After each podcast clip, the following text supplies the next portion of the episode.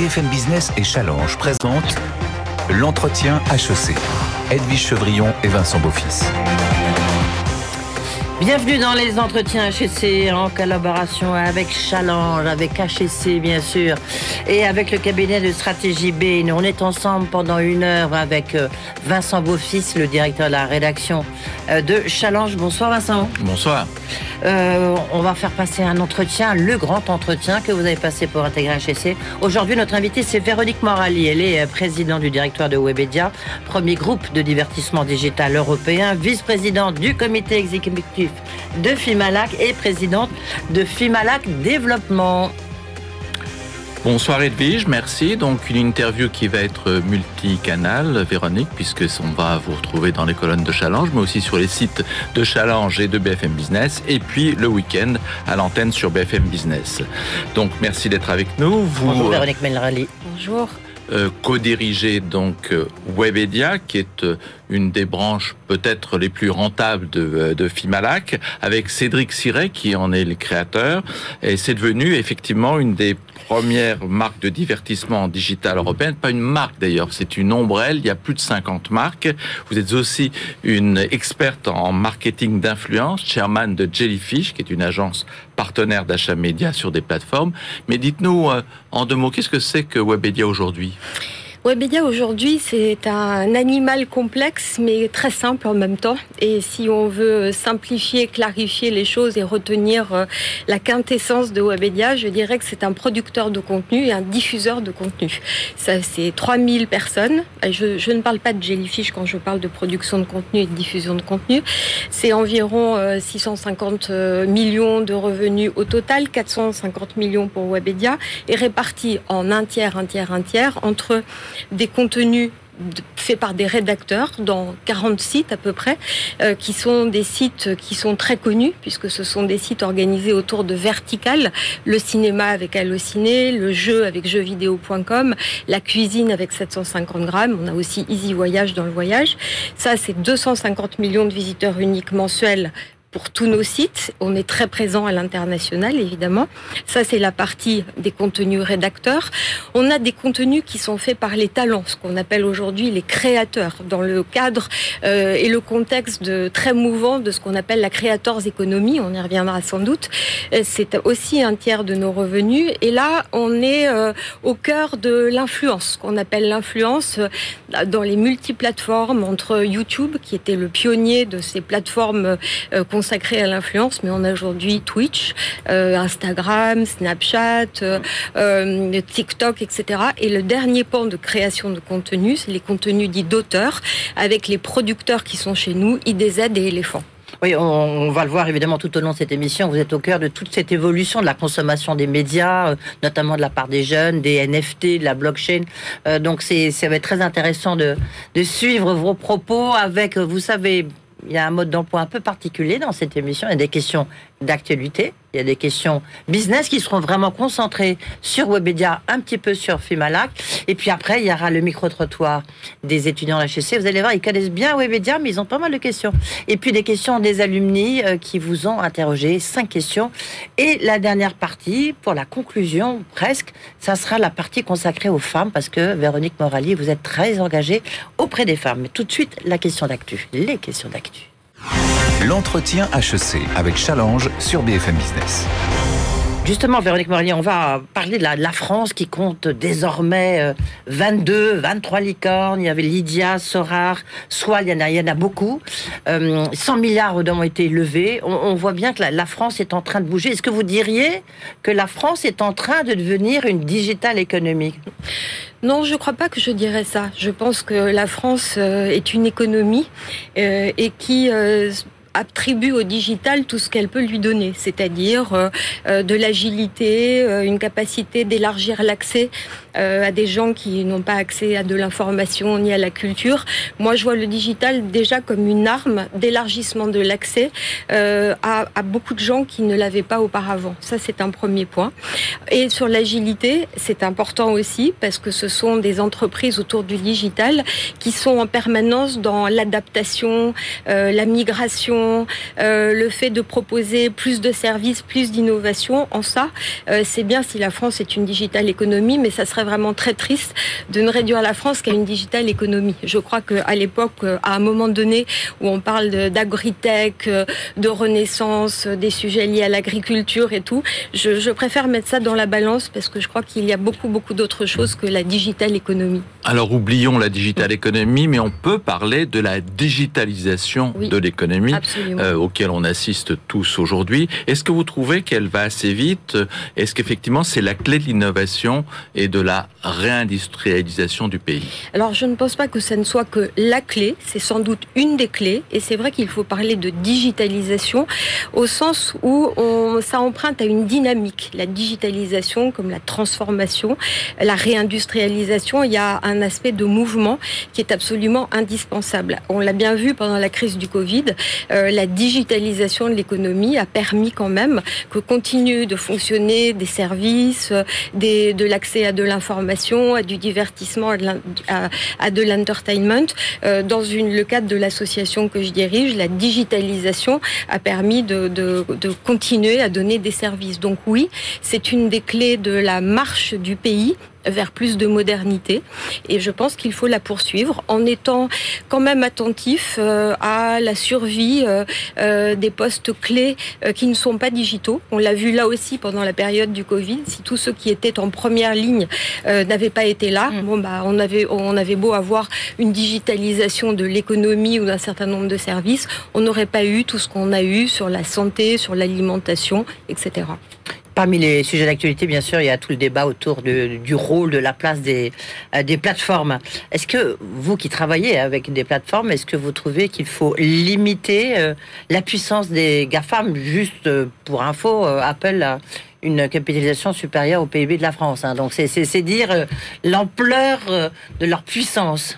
Oui, c'est vrai que c'est impressionnant leur puissance et c'est vrai qu'il faut se poser la question de l'hyperpuissance et sans doute euh, travailler à des modèles qui partagent mieux la valeur. le partage des droits voisins est une illustration de ce qu'il faut arriver à faire en discussion avec eux. On ne va pas rentrer ici dans les débats de la taxation des GAFA, mais c'est un vrai débat également. Nous, chez Webedia, on a toujours recherché plutôt la compétence complémentarité au GAFA, puisque euh, on est des éditeurs de contenu, on sommes des producteurs de contenu, et qui avons pour euh, destination de toucher le maximum de, de public.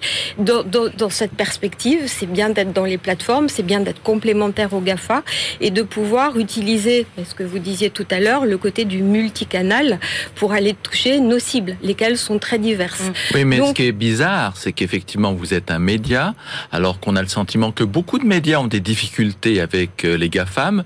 Vous, vous vous entendez très bien avec eux. Comment l'expliquer? C'est un choix c'est un choix de ne pas nous dire que nous allons nous substituer aux GAFA, mais que nous allons essayer d'être complémentaires à eux, c'est-à-dire de trouver les meilleures façons euh, de figurer dans les bonnes places, dans les moteurs de recherche, euh, d'être plastique avec leurs évolutions, euh, d'être plastique avec les énormes migrations qui les imposent. C'est pas toujours facile, on doit le dire, mais c'est un choix délibéré et qui nous a plutôt réussi jusqu'à maintenant. Est-ce que vous trouvez que les autorités de régulation que ce soit dans les pays. Euh, il y a encore eu euh, Amazon qui a pris une très forte amende en Italie il y a quelques jours, que ces autorités de régulation sont trop sévères en fait avec les GAFAM. D'abord, euh, c'est très difficile de juger comme ça in abstracto sur le, côté sévère ou pas assez sévère. C'est comme pour les sujets de taxation, est-ce qu'on y arrive ou non Il est certain qu'il vaut mieux réguler les GAFAM parce que sinon ce sont eux qui nous régulent et qui imposent leur changement de logiciel, leur euh, leurs euh, changements, les adaptations en permanence euh, sur le monde sans cookies. C'est un des débats qui traverse mm. actuellement nos existences. Est-ce qu'on va arriver dans un monde, nous qui vendons nos contenus et que les monétisons avec la publicité, on est très sensible à tous ces sujets de protection des données face aux GAFA et puis le monde sans cookies. Et de ce point de vue, c'est vrai que c'est bien qu'il y ait des autorités de régulation qui fixent des cadres, ou à tout le moins des codes de conduite, mm. et qui sanctionnent si les GAFA ne respecte pas euh, ces régulations. on va vous soulager parce que à suivre le brief de Bain et les questions business qui vont venir. Très bien, merci. L'entretien HEC avec Challenge sur BFM Business. Et pour introduire donc cette séquence business, j'ai le plaisir d'accueillir avec nous Thibaut Chabrelier, qui est associé de, de Bain et compagnie, qui va nous faire son brief, euh, ou plutôt qui va le faire à Véronique Morali. Bonjour Véronique, bonjour Edwige, bonjour, bonjour Vincent. Alors vous l'avez déclaré récemment, 2020 a été un tremblement de terre pour l'industrie et pour Webedia. Mais ce tremblement de terre a eu des effets positifs, car certes, L'entreprise a été impactée à court terme, mais elle a su se montrer résiliente et surtout, pour reprendre euh, ce qui a été dit tout à l'heure, il y a une accélération de la digitalisation de nos économies au cours des années écoulées. Et le meilleur exemple en a été la digitalisation et l'accroissement des dépenses marketing sur les supports digitaux en 2021. Alors pour l'année qui s'ouvre, quels sont vos enjeux? J'en vois deux. Le premier, c'est un accès aux données des utilisateurs qui est de plus en plus encadré par les restrictions croissantes des régulateurs, notamment sur leur monétisation, le focus croissant des gouvernants européens sur leur localisation, avec tous les enjeux sous-jacents de souveraineté de la donnée que ça peut représenter. Et enfin, la fin des cookies forte partie, c'est-à-dire les cookies déposés par une personne tierce sur le site web que vous visitez, qui va complexifier fondamentalement la manière de gérer votre business. Le second défi que je vois, on en a parlé tout à l'heure, c'est la montée en puissance des GAFA, avec euh, une concentration toujours plus forte des dépenses publicitaires et plus généralement de l'écosystème numérique. Alors les utilisateurs se retrouvent enfermés dans ce qu'on appelle des écosystèmes fermés, autrement appelés en anglais des wall gardens, et leurs dépenses se retrouvent captées par ces mêmes GAFA. Quelques gouvernants commencent à se saisir du sujet, mais il est peu probable que ces initiatives aboutissent à court terme. Alors face à ces enjeux, on voit l'émergence d'un certain nombre d'acteurs pluridisciplinaires, des champions locaux comme Webedia, qui parviennent à créer des plateformes digitales euh, via des stratégies d'acquisition multiples, autrement dit des stratégies de build-up, qui est d'ailleurs un peu la marque de fabrique du groupe Webedia. Et alors, pour élaborer un petit peu sur cette stratégie, elle consiste en fait en deux mots. D'une part, combiner croissance organique et acquisition, mhm. et d'autre part, éviter de s'éparpiller en privilégiant un focus sur quelques verticales thématiques comme le gaming, comme le tourisme, comme le cinéma et comme la cuisine. Alors cette approche, elle a le mérite d'être plus complémentaire que frontale vis-à-vis des GAFA, ce qui est plutôt une bonne chose puisque ça vous positionne comme un partenaire stratégique vis à -vis de ces géants. Alors cette stratégie, question, voilà. voilà, une petite question. Deux même. Deux même. Une question en deux parties. On est généreux. Euh, elle est très habile cette stratégie. Mais donc j'ai deux questions. La première, c'est comment allez-vous continuer à résister face au rouleau compresseur des Gafa euh, dans les prochaines années? Et la deuxième question, comment allez-vous vous adapter aux évolutions réglementaires continues autour de la data?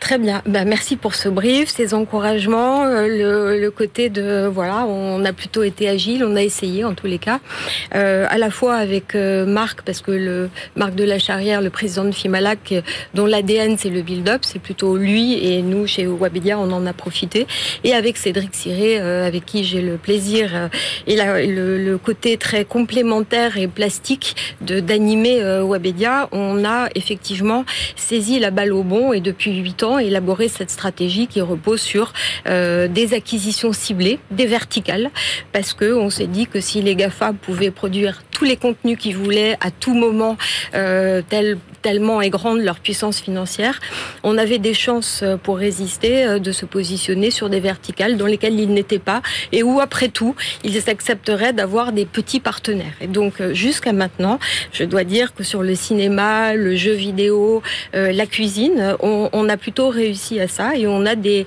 des sites qui sont euh, des sites assez emblématiques et qui nous permettent euh, de faire profiter de, du contenu, de monétiser avec pas seulement de la publicité euh, traditionnelle, mais aussi, on n'en a pas parlé là, mais tout ce qui est autour de la programmatique, mm. de cette publicité qui permet d'acheter comme à la bourse en temps réel des espaces pour toucher les cibles au meilleur moment et pour aller jusqu'à, et c'est aussi une autre évolution qu'il faut signaler et que nous demandent nos annonceurs, d'aller jusqu'à la vente. Aujourd'hui, euh, les annonceurs ne veulent pas juste qu'on parle d'eux, ils veulent qu'on les aide jusqu'à la transition, la transaction et la vente. D'où tous les sujets d'affiliation sur lesquels on s'est positionné. Donc on est en effet euh, plutôt bien positionné sur nos verticales. On est plutôt bien positionné sur la Creators Economy qui nous permet de répondre à la multiplication des, des plateformes et des demandes de toutes nos cibles qui sont plutôt des cibles jeunes et de proposer des contenus euh, qui sont très complémentaires au GAFA. Sur la data, pour répondre à ça. Euh, on est effectivement euh, extrêmement attentif. On travaille avec la CNIL. De toutes les façons, la CNIL nous régule comme tous les sites éditeurs médias. on a choisi une stratégie transitoire en attendant de savoir ce que Google va décider dans les deux années qui suivent, qui viennent sur le monde sans cookies. Et on a pris la position depuis mars de cette année de proposer sur tous nos sites ce qu'on appelle les paywalls, soit les internautes acceptent euh, de laisser leurs cookies et ont accès gratuit au contenu, soit ils acceptent de payer un peu pour avoir accès au site. Mm. Il faut constater que plutôt c'est la gratuité qui l'emporte et que les gens préfèrent donner leurs cookies pour l'instant. Mm. Voilà. Et c'est parfois plus facile hein, aussi, mais c'est en train d'évoluer. On va revenir sur toutes ces questions. Merci beaucoup Thibault. Thibault Chabrelier, donc euh, de chez Bain et compagnie. Maintenant, euh, bah, place aux questions business, Véronique Morali. L'entretien HEC avec Challenge sur BFM Business. Retour dans cet entretien avec Véronique Morali pour la séquence business. On va se concentrer un peu justement euh, et rentrer plus dans le détail de Webedia. D'abord, une question. Webedia, c'est un média très très rentable. D'où est-ce que vous tirez votre rentabilité? Des cookies? On vient d'en parler Non, on vend de la publicité, on vend des contenus. Il y a eu un une multiplication des plateformes sur lesquelles on peut diffuser. Euh, euh, on, essaye de prendre euh, la vague et la balle au bon quand ça arrive. Et donc, on vend de la publicité, on vend beaucoup nos espaces en programmatique. On est là où on doit être dans la mesure de nos, possibilités, innovation et, et adaptation. Et puis, on vend pas les mêmes types de contenus aux mêmes personnes. On vend de la publicité sur les sites, mais on vend euh, beaucoup aux plateformes qui se sont multipliées entre TikTok, Instagram, YouTube. On vend euh, des contenus de nos créateurs et puis on vend des contenus d'auteurs, avec notamment et grâce notamment avec à Elephant, qui la société de production d'Emmanuel 5. On, va y revenir là-dessus. Mais, mais, globalement, quand on dit que vous êtes très rentable par rapport à ces 600 mmh. millions de chiffre d'affaires que vous annoncez, qu'est-ce que ça représente comme profit? Représente un, bon profit qui rend Marc de la Charrière heureux.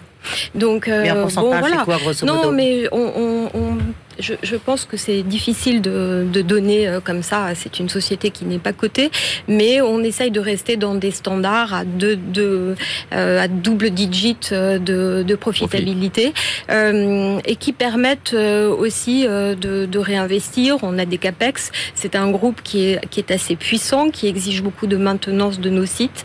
On a beaucoup de, salariés, donc on, on avance un pied sur le frein, un pied sur l'accélérateur. L'année 2020 a été une année difficile, comme euh, l'a rappelé euh, euh, l'expert de Bain. donc on fait attention, on a fait un plan d'économie drastique aussi. Mais il y a un point sur lequel vous avez dire le, une forme de générosité, c'est sur les investissements externes, parce que vous évoquiez tout à l'heure le, les build-up, spécialité de Fimalac, le fait de grossir par mhm. acquisition pour arriver à ces 600 millions de chiffres d'affaires. Qu'est-ce qui a été investi par Fimalac en termes d'acquisition? On, a, on a toujours privilégié un ratio de 50% de croissance organique et 50% de croissance par acquisition. Je dirais jusqu'à l'année 2020, puisque l'année 2020 a quand même marqué une mhm. sorte de rupture euh, pour aller dans un sens de un peu moins d'acquisition. Enfin, on est juste en année 2021 euh, et euh, de, de, remise de l'entreprise dans, dans une forme de, de, modèle opérationnel efficace qui ne s'était pas perdu, mais c'est vrai que quand on regarde les 45 acquisitions qui ont été faites depuis que Fimalac a repris Webedia en 2013. Euh, on avait beaucoup à intégrer, on, avait une gestion qui était une, à la forme, en forme d'une ruche d'entrepreneurs et euh, c'était important de, pouvoir euh, remettre Mais ça fait combien au total Combien de quoi? Les, Toutes ces acquisitions? Moi, j'avais lu 350 millions d'investissements qui avaient été faits jusqu'en 2020. Oui, c'est le bon chiffre. Oui, tout à fait. Ça reste, ça reste exact. En, dehors des grands champs d'activité que vous avez euh, décrits, est-ce que vous avez tenté des incursions ailleurs? Parce que dans ce build-up, il y a un côté un peu Lego et on a l'impression que si on rajoute une pièce, ça peut déboucher encore sur une autre activité. C'est par nature, de toutes les façons, Webedia, depuis que je le connais, depuis que Webedia est entré dans ma vie, il ne s'est pas passé une année sans qu'on ait ramifié, diversifié, euh, et parce que on est euh, dans ce monde euh, d'adaptation permanente et d'agilité. Vous parliez des NFT, on parle du clipping, on parle aussi de l'influence, et quand on dit d'influence, c'est les, grands influenceurs, mais aussi la nano-influence. on a toutes sortes de ramifications possibles sur tous nos métiers. Pas compte combien un influenceur peut être créateur d'un business model. Est-ce que vous pourriez nous expliquer ça rapidement? On a beaucoup évolué nous-mêmes dans notre relation aux influenceurs, aux créateurs. Aujourd'hui, on dit plus influenceur, on dit créateur, et ça s'inscrit dans, le cadre de, de l'économie des créateurs, la créateurs économie. Euh, au début, on était un peu les agents des créateurs. On les prenait, euh, euh, on essayait d'entendre ce qu'ils avaient comme message à dire. Beaucoup étaient déjà très connus. Quand on a démarré, c'était avec les pionniers de l'influence qui avaient plusieurs dizaines de milliers d'abonnés et les marques étaient très friandes de pouvoir s'associer à un grand influenceur pour pouvoir parler euh, de, de, leur, euh, de leurs produits, de leur euh, activité, etc. Aujourd'hui, on est sur un modèle qui est assez différent et où le business model justement avec les créateurs a un peu évolué. On n'est plus du tout les agents. D'ailleurs, on n'a plus le totem de l'exclusivité digitale avec les agents, avec les, les créateurs. On est plutôt avec des plus petits créateurs, mais qui sont en devenir. On a toujours eu cette, ce souci d'avoir un vivier euh, de plus jeunes. Euh, et quand on est passé de Cyprien, euh, Norman, Squeezie à Michou, Inox... Ils, sont partis de, de, Webedia, parfois avec un, en claquant la porte, parfois ça a été plus simple. Oui, mais... il y avait ben, Squeezie, il y avait les plus grands influenceurs, étaient justement chez vous. Il y avait même, Carlito et McFly qui sont célèbres mais on, on en est très content, c'est normal, c'est comme dans une famille. J'imagine que pour vous, du coup, il faut changer votre business. Non, c'est pas tout à fait comme ça que je l'interpréterais. On a euh, et on a été très heureux d'avoir, comme dans une famille, euh, élevé euh, des enfants qui étaient très talentueux. C'était les pionniers. Ils avaient, ils étaient d'ailleurs plus sur le, le gaming, sur l'entertainment. mais l'idée, c'était d'avoir toujours cette notion de et les next to be, les prochaines générations, les plus jeunes, que eux nous aident à les créer, à les trouver, à les coopter, et que nous on les aide à grandir. Aujourd'hui, on est moins sur ce modèle des très grands dont on est les agents, mais aujourd'hui, et c'est normal qu'ils prennent leur indépendance, ils ont envie de, ils n'ont pas besoin de nous, et c'est très bien comme ça, on en est très content. Et les plus jeunes, on essaye d'être coproducteurs avec eux de leurs émissions et de les aider à euh, diffuser sur toutes les multiples plateformes, trouver les bons annonceurs qui vont aller avec leur ADN, euh, mais travailler aussi sur les NFT, sur le clipping. On est un petit peu leur, euh, leurs agents d'innovation, pas au sens d'agents au sens où on l'entendait avant, mais des coproducteurs et des diffuseurs, et on les aide à l'innovation. On est des partenaires de business de nos créateurs. Alors dans ce build-up, dans ce build-up, il y a évidemment la société, vous l'avez mentionné tout à l'heure, il y a Elephant, la société de production d'Emmanuel Chin que vous avez racheté il y a deux ans à peu près maintenant. Où est-ce que vous en êtes dans la production audiovisuelle? Qu'est-ce que ça représente chez vous, chez Webedia? C'est un tiers de, des 450 millions à peu près. Un tiers. Hein.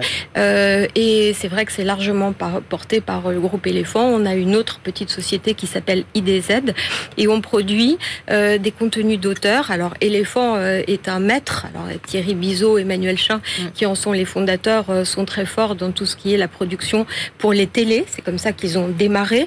Le 7 à 8, les documentaires, des séries, du, du voyage euh, et progressivement, euh, ils ont évolué vers des contenus euh, à destination des millennials et surtout des, des, contenus à destination de toutes les énormes plateformes qui investissent des milliards de dollars comme Disney, Amazon, évidemment Netflix et ils, ont opéré une, une reconversion magistrale en, en, vendant, en étant capable de vendre des True Story à Amazon, des Bindo à Netflix et ils ont procédé et ils vont continuer à le faire à des acquisitions par ciblage de plus petites sociétés de producteurs qui sont des talents, euh, qui sont des productions de flux comme Kioskio, Nolita, etc. Mais, mais, est-ce que c'est vrai que ils sont en train de réaliser un doc pour la une sur euh, PPDA, sur Patrick Poivre euh, Vraiment, je ne suis pas dans le secret des dieux et c'est dommage que Emmanuel ne soit pas là pour vous répondre directement.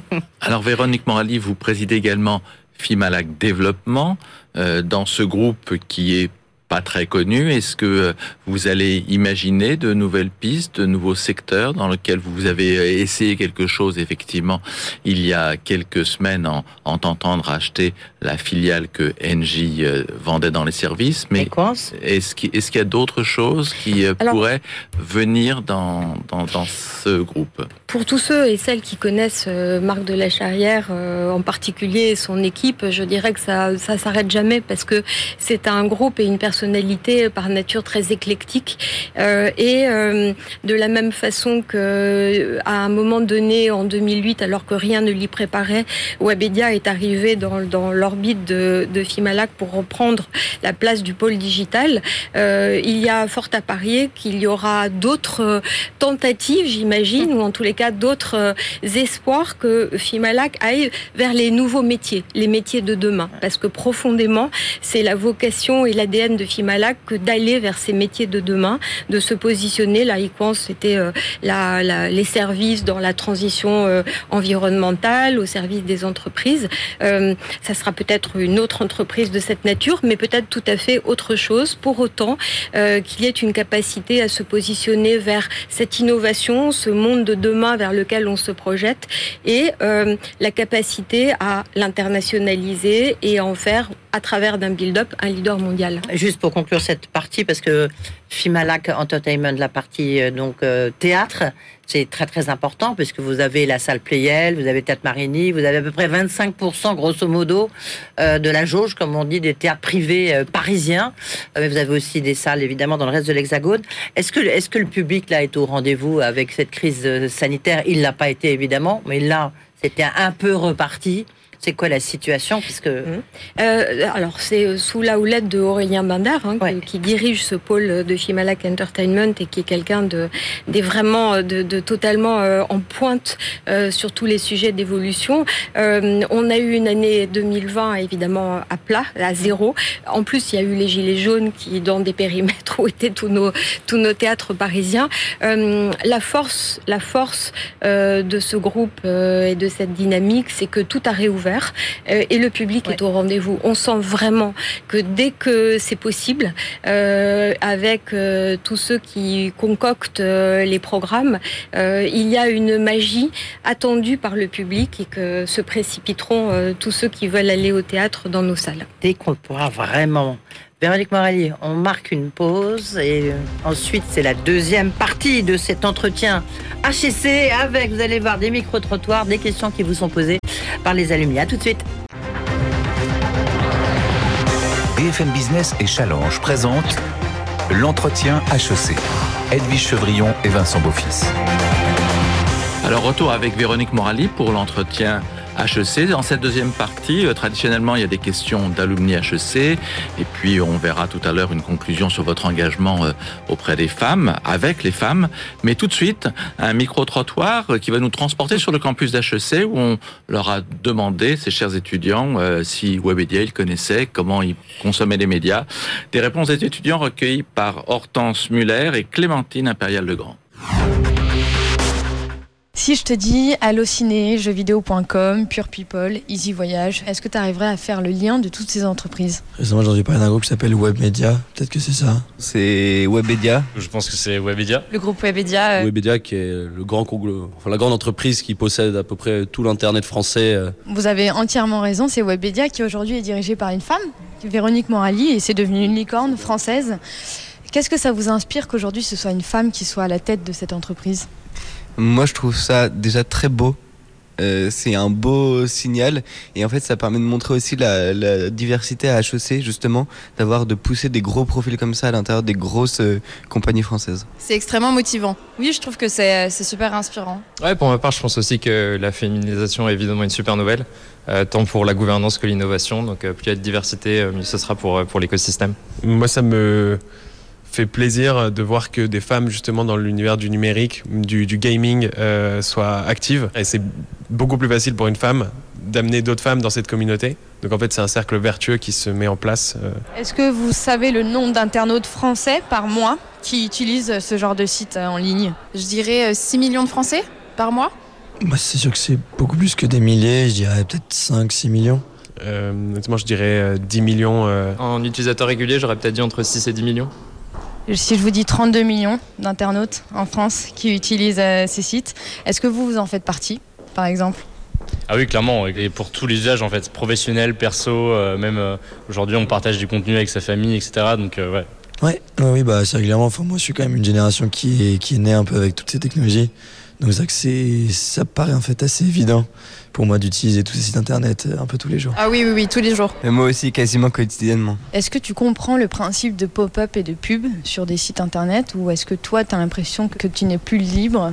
Je le comprends, c'est une manière de, de faire vivre certains sites. Euh, maintenant, je sais je, je regarde même pas ce qui se passe, je ferme et je. voilà. Mais j'ai l'impression que la durée s'allonge de plus en plus avec les années, donc on est un peu perturbé par euh, des durées qui dépassent maintenant les 10 secondes parfois. Mais bon, il faut bien euh, faire vivre son business. Euh, pour moi, le but principal d'une entreprise, c'est d'être rentable. Et quand on propose un service gratuit, il faut trouver un moyen d'être rentable. je pense que les pop-up en eux-mêmes ne sont pas problématiques parce que c'est vraiment aussi un, outil de rémunération pour toute cette économie-là. Euh, le plus important après, ce serait que ça soit pas néfaste à l'expérience utilisateur et que ça aime plutôt euh, la guider ou l'accompagner. Comme je sais qu'après, c'est souvent, ces pubs sont souvent un, peu ciblées. Et finalement, c'est pas plus mal. On se dit, bon, bah, ok, d'accord, ils, ils savent un peu ce que je fais, ils savent ce que je veux. Euh, mais finalement, ça me sert. Effectivement, il y a des moments où je vais cliquer sur, euh, sur ces pop-up parce que justement, ils sont apparus au bon endroit au bon moment. En revanche, parfois, c'est un problème quand ça fait cracher des moteurs de recherche qui sont pas forcément adaptés. Par exemple, moi, je sais que j'ai un vieux téléphone. Quand je vais sur Allociné, ça bug à chaque fois parce qu'il y a des trucs qui chargent dans tous les sens et mon téléphone ne peut pas le supporter en fait. Si vous étiez sur le plateau, est-ce que vous aimeriez lui demander quelque chose? Oui, est-ce que à son euh, niveau, elle a toujours le temps de parler avec les talents et de les recruter ou c'est d'autres personnes qui s'en chargent Je serais curieuse euh, d'en savoir plus. Ça m'intéresserait de savoir un peu quels seraient les, nouveaux relais de croissance pour Webedia. Euh, étant donné qu'il bah, y a besoin de beaucoup de créateurs, donc euh, ce serait intéressant de voir comment on peut diversifier l'activité par exemple. Je lui dirais déjà que je suis admiratif de, tout ce qu'elle fait. J'espère qu'elle continuera à, rassembler autour d'elle d'autres femmes dans ce milieu. Quand est-ce que vous revenez au pot, madame? Les questions euh, des jeunes HTC, déjà ils connaissent Webedia, euh, ils connaissent une bonne nouvelle. Hein. Faut peut-être pour euh, leur expliquer. Pourtant ils sont en business school. Bon, la gratuité, bah, c'est difficile pour la rentabilité. Il faut bien trouver un relais entre les deux pour faire le lien, non Oui, la publicité, ils l'ont très bien dit. Ils nous, ils nous comprennent et ils approuvent plutôt le fait de qu'on doit faire de la publicité. Ce qu'ils, ce qu'ils dénoncent, en tout cas, ce qu'ils déplorent ou regrettent un peu, c'est le côté trop intrusif parfois de la publicité. Alors, est-ce qu'ils parlaient en général ou sur on, essaye d'y faire très attention, hein, c'est un vrai sujet. C'est vrai qu'on doit être rentable, on doit faire de la publicité qui satisfait nos marques, mais on ne peut pas écraser nos audiences sous des tonnes de publicité non plus. En tous les cas, on essaye, et par exemple Allociné qui a été cité, on essaye d'être très premium, euh, très calibré avec les contenus. Euh, on n'a plus de pop-up, ça c'est interdit désormais par la loi, mais on a ce qu'on appelle des formats interstitiels, qui sont des formats beaucoup plus jolis, qui s'insèrent dans les contenus et qui sont en fait très publicités. Alors il y avait une question sur le management qui est intéressante. Jusqu'à quel niveau vous décidé d'aller recruter? Est-ce que c'est vous qui vous en occupez? Alors quand on parle des, talents, euh, j'imagine que c'est quand même les talents de Webedia, c'est pas les créateurs, parce qu'on appelle aussi les talents euh, les influenceurs. En fait, tout le monde a une sorte de euh, donc oui, moi je suis très attentive au sujet dit de management et de recrutement RH. D'abord parce que la clé et à chaque fois on doit vous le dire quand on intervient sur ce plateau, la clé c'est les talents dans l'entreprise, c'est comment les faire venir, comment les garder, euh, les denrées rares que sont les développeurs, les codeurs, mais pas seulement. Ils nous font des très bons commerciaux, des très bons rédacteurs, euh, des gens qui vont savoir se projeter. Et puis, il n'y a pas de formation sur nos métiers. Il n'y a pas des écoles. Euh, les grandes écoles, ok, il y a HEC, mais ça s'applique pas à tous ceux qui font du SEO, de la programmatique. C'est une formation sur le tas. C'est une formation par cooptation. Il faut de la curiosité. On a presque envie de leur dire, on, on, a envie d'avoir des gens qui ont envie de, s'initier à plein de nouvelles choses et c'est cela qu'on recrute. Donc oui, je suis très impliquée dans ce sujet. Véronique Moralier, on arrive quasiment au terme de cet entretien d'HC. On va parler des femmes, mais à la fin, comme vous le disiez. Euh, là, c'est des alumni qui vous ont posé des questions, donc euh, on va les écouter et vous allez leur répondre. Très bien. L'entretien HEC avec Challenge sur BFM Business Première question de Jérôme Wagner. Vous allez voir, vous n'allez pas avoir de problème pour y répondre, Véronique Morali. Bonjour Véronique. Jérôme Wagner, président du club HEC Alumni Média et Entertainment. Euh, je n'ai qu'une question à vous poser. Euh, vous avez tout réussi, euh, vos études, votre le succès incroyable en français international de Webedia. Alors qu'est-ce qui fait avancer Véronique Morali? Quel est votre secret? Qu'avez-vous encore à prouver et à vous prouver? Ah, c'est simple, hein, vraiment, euh, le fait d'avoir euh, réussi, c'est derrière tout ça. Euh, ce qui me motive, c'est sans doute mes filles, la transmission, la soif de découvrir le monde dans lequel on va vivre et qui a tellement d'enjeux, de, challenges, justement. Alors, on a une deuxième question de Mirabelle Lamoureux. Mirabelle Lamoureux, chargée de contenu, ma question est la suivante. Euh, avec l'acquisition du groupe éléphant et la transposition de la directive SMA, est-ce qu'on peut s'attendre de la part de Webedia à un investissement plus conséquent dans les contenus de fiction et en particulier à destination des plateformes? Merci. C'est très clair que oui, euh, Elephant est constamment en train de scruter euh, les, nouveaux, euh, les nouvelles sociétés de production de demain, la fiction, les reportages. C'est un groupe qui est très en pointe et très alerte et on soutiendra toujours ces projets de développement. Et qu'est-ce que sont les nouvelles directives SMA je pense que c'est ce qui permet de, de faire financer par les plateformes beaucoup plus de contenu de fiction pour les producteurs français. Une question maintenant de Thomas Lestravel. Véronique Morali, bonjour. Je m'appelle Thomas Lestavel. Je suis journaliste. Euh, je travaille pour Le Figaro et pour plusieurs magazines, dont l'Express. J'ai deux questions un peu poil à gratter pour vous. Euh, la première, c'est qu'il y a plusieurs stars de YouTube qui ont quitté Webedia ces derniers mois. Euh, est-ce que vous avez un commentaire à faire à ce sujet? Et l'autre question, alors j'ai un ami journaliste qui s'est vu proposer une mission chez Terra Femina. Il fallait produire 15 articles par semaine pour 500 euros semaine. Donc ça fait 33 euros l'article. Qu'est-ce que vous pensez de la précarisation du métier de journaliste? Merci beaucoup. Euh, je vais commencer par répondre par la deuxième question. Oui, bien sûr, la première, vous avez déjà un peu répondu. oui, la, précarisation du métier de journaliste, c'est un, vrai sujet. C'est mmh. un vrai sujet. Euh, je pense que c'est un sujet dont on parle en permanence de la paupérisation. Il faut faire attention. Maintenant, euh, il faut trouver aussi les supports qui doivent rester rentables. Ça revient à parler aussi de la concentration des médias pour la survie des médias. C'est une filière qui doit être préservée, qui doit se réformer, qui doit trouver son nouvel sur le digital, souvent, c'est on sait qu'il y a une précarisation et une. C'est pas une précarisation, c'est une façon différente de travailler. Il faut des contenus qui font de l'audience. C'est une, c'est plus dans la, la rémunération. Terra, la rémunération. Terra Feminina, qui est effectivement un site que vous connaissez par cœur, euh, y participe et, et, cette précarisation, il y a, il y a moyen effectivement de l'éviter en évitant de rendre précaire Non, je crois qu'on essaye de faire au mieux dans ce qu'on peut faire sur la rémunération. Euh, et j'espère que les journalistes voient aussi dans la façon de venir chez nous euh, une formation à des métiers du digital qu'ils n'ont pas ailleurs. Une forme d'apprentissage. Une forme d'apprentissage. Alors une question de Marianne Gérard. Bonjour Véronique. Marianne Gérard, je suis journaliste et je souhaitais vous interroger sur le fonctionnement de votre binôme avec Cédric Siré à la tête de Webedia, puisque vous dirigez l'entreprise à deux depuis plusieurs années maintenant, avec succès.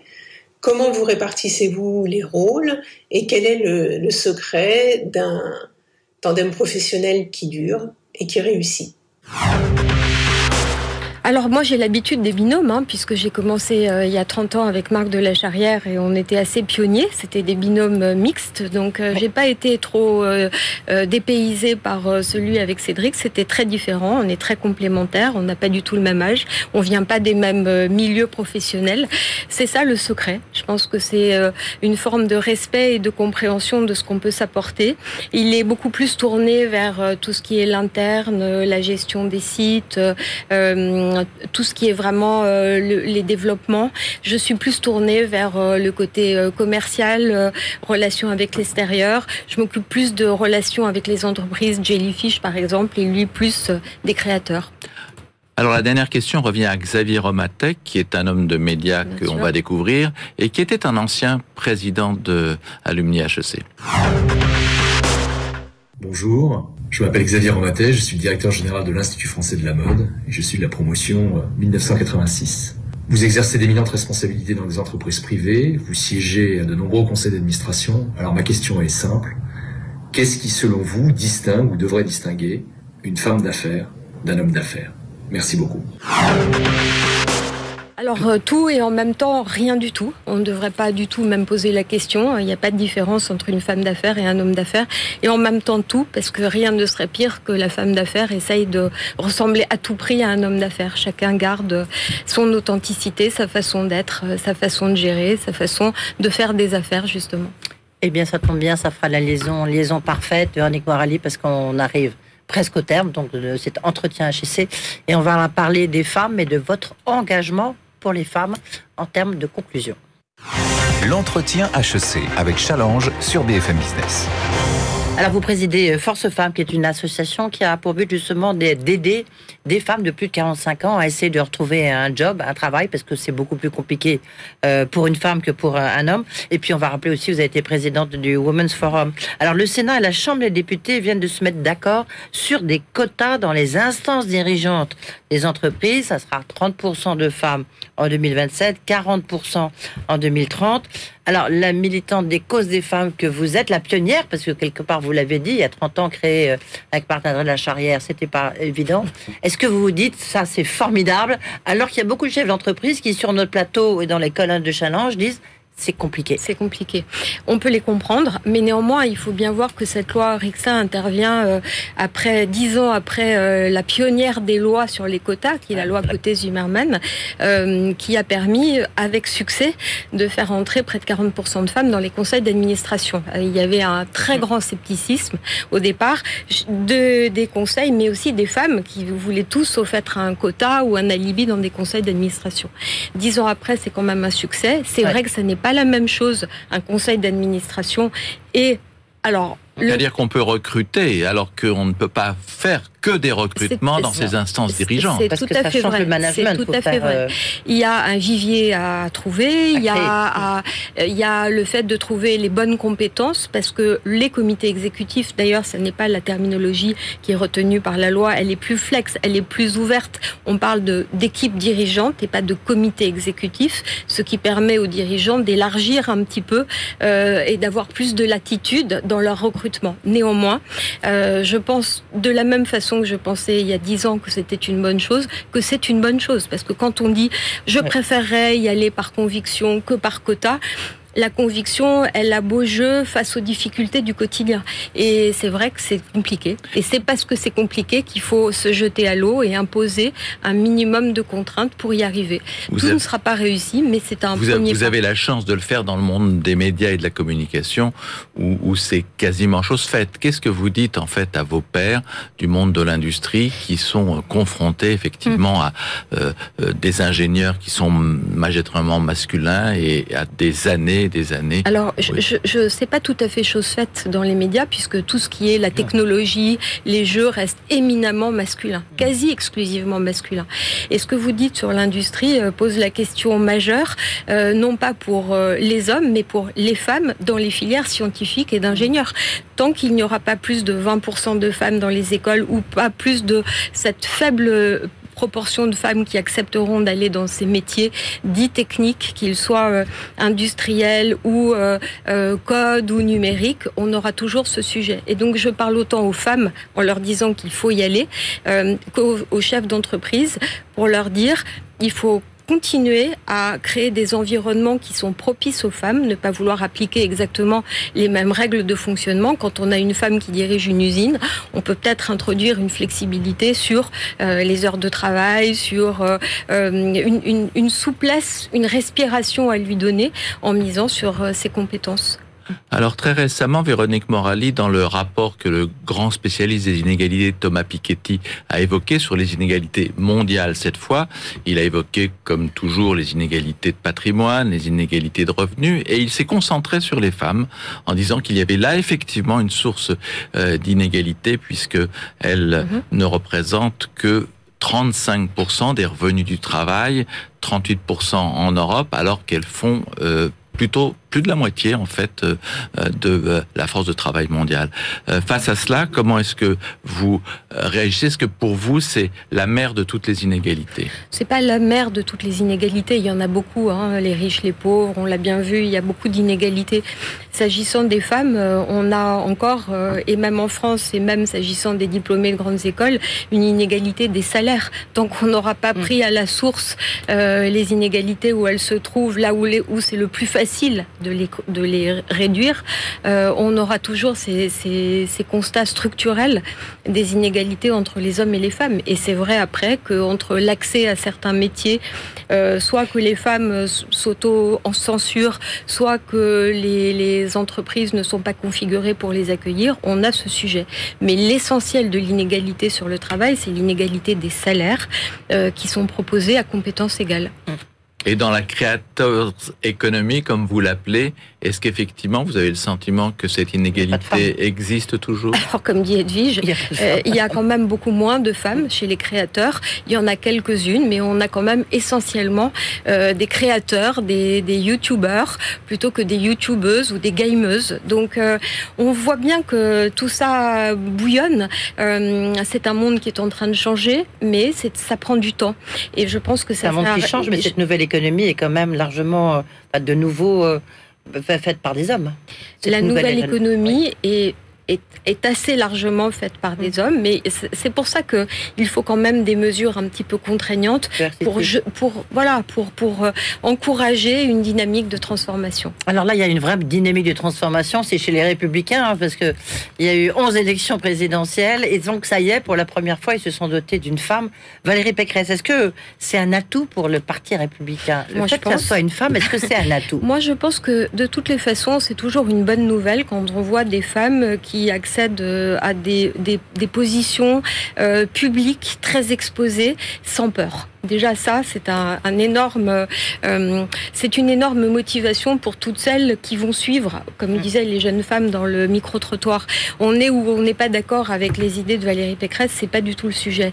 Mais voir des femmes qui se disent qu'elles peuvent y aller, euh, qu'elles n'auront pas peur d'être euh, le cas échéant présidente de la République, comme on a vu Angela Merkel, qui a été une excellente chancelière, ou des femmes comme Golda Meir dans un pays qui était en guerre, on se dit tout n'est pas perdu. Il y en a tellement peu qu'on ne peut que se féliciter quand on en a quelques-unes qui, prennent le taureau par les Mais est-ce qu'elle, euh, comme candidate, peut se féliciter de mettre en avant sans aucune gêne le fait qu'elle est une femme?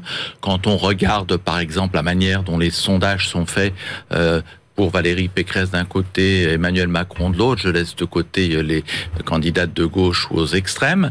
Euh, est-ce que on n'est pas, on peut pas être surpris qu'elle dispose de 3 à 8 points d'opinion plus favorables sur des items qui sont comme somme toute assez proches pour deux candidats qui sont sur des réservoirs d'électeurs assez voisins. Est-ce que s'il n'y a pas une prime à la femme, si je puis me permettre? On verra dans les résultats des élections. Euh, euh, je pense qu'elle a, elle a raison de le mettre en avant parce que c'est quintessentiel à sa candidature. Euh, est-ce que ça suffira à faire en sorte qu'elle sera élue uniquement parce qu'elle est une femme? Moi, je ne pense pas du tout. Euh, je pense que elle, si elle est élue, c'est qu'elle elle saura trouver auprès des Français une écoute et un partage et, une, une, parole de conviction. Et pas seulement parce qu'elle est une femme, mais qu'elle le mette en avant comme un atout. Moi, ça me choque pas du tout. On a quand même très peu de femmes euh, en représentation politique et elle a raison de le mettre en avant. Alors Edwige l'a dit tout à l'heure, vous avez été une des pionnières de Force Femmes, cette association qui aide effectivement euh, les femmes euh, à rebondir dans la deuxième partie de leur carrière. Et Force Femmes a été primée par Google. Sur quel programme? C'était euh, en fait euh, c'est un concours qui a été ouvert au niveau mondial par Google Impact, qui est dont la thématique cette année c'était l'ado femme, en fait la promotion, les femmes, et on, a posé notre candidature sur juste ce qu'on fait. En fait, l'idée n'était pas un programme particulier, c'était de pouvoir expliquer quelles étaient pour nous les motivations à avoir créé Force Femmes, qu'est-ce qu'on apportait aux femmes, puisqu'on a un programme d'aide à la création de son propre emploi ou d'entreprise.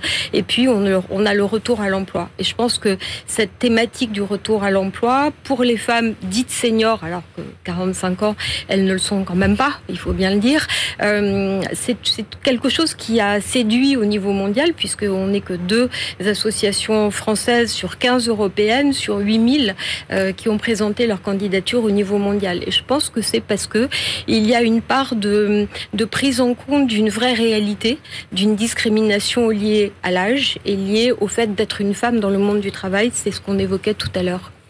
Est-ce que vous êtes en, conclusion, est-ce que vous êtes à, l'aise, mal à l'aise avec ce mouvement MeToo euh, MeToo qui se décline un, peu partout, bien sûr. là, on a vu le, le grand déballage avec le MeToo en politique. Est-ce que vous, vous, comprenez, vous soutenez la démarche de ces femmes? Quelle est votre position en tant que femme, Véronique Morelli Alors, d'abord, euh, il est bien évident qu'en tant que femme, on ne peut que soutenir une démarche qui, qui permette aux femmes de s'exprimer et de raconter euh, librement euh, et de façon désinhibée ce qu'elles ont vécu ou ce qu'elles ont dû souffrir dans le cadre de leur vie. dans, dans le cadre de leur vie, même si c'était il y a 10 ans, il y a 20 ans. Ou il y a 30 ans, j'entendais même il y a 36 ans, euh, on a ce sujet-là. Euh, et bon, on peut se poser beaucoup de questions, pourquoi elles attendent autant. Euh, on n'est pas dans la peau de ces femmes-là, heureusement. Je crois qu'on a de la chance de ne pas traverser ça. moi, je pense que la seule limite, c'est de ne pas faire de ce MeToo, qui est une arme formidable pour les femmes, hein, quand même, qui a permis une libération de leurs paroles, une arme de délation gratuite ou fausse, parce que ça serait pire, et de s'en remettre à la justice quand on le peut pour euh, trancher. Euh, entre le, très positif et le très négatif, je crois qu'il faut quand même retenir le très positif de MeToo. Et est-ce que vous, dans votre carrière, il vous est arrivé quelque chose parce que vous étiez une femme? Non, j'ai vraiment eu de la chance parce que, comme je l'ai dit, j'ai été euh, la première salariée à rejoindre Marc de la Charrière quand il a créé son groupe. Il y a 30 ans, on n'était pas du tout habitué à avoir des femmes dans la finance. Je viens d'un corps de contrôle de l'État où il y avait pratiquement aucune femme. Euh, et j'ai jamais eu vraiment à souffrir. Peut-être que en coulisses ou en douce ou derrière mon dos, euh, j'ai fait l'objet de moqueries, j'en sais rien. Euh, ça ne m'a pas affecté ou j'étais peut-être décidée à l'ignorer. Merci, merci beaucoup. Merci Véronique Morali. Merci beaucoup. Voilà, c'est la fin de ce grand entretien. On se retrouve bien sûr le mois prochain.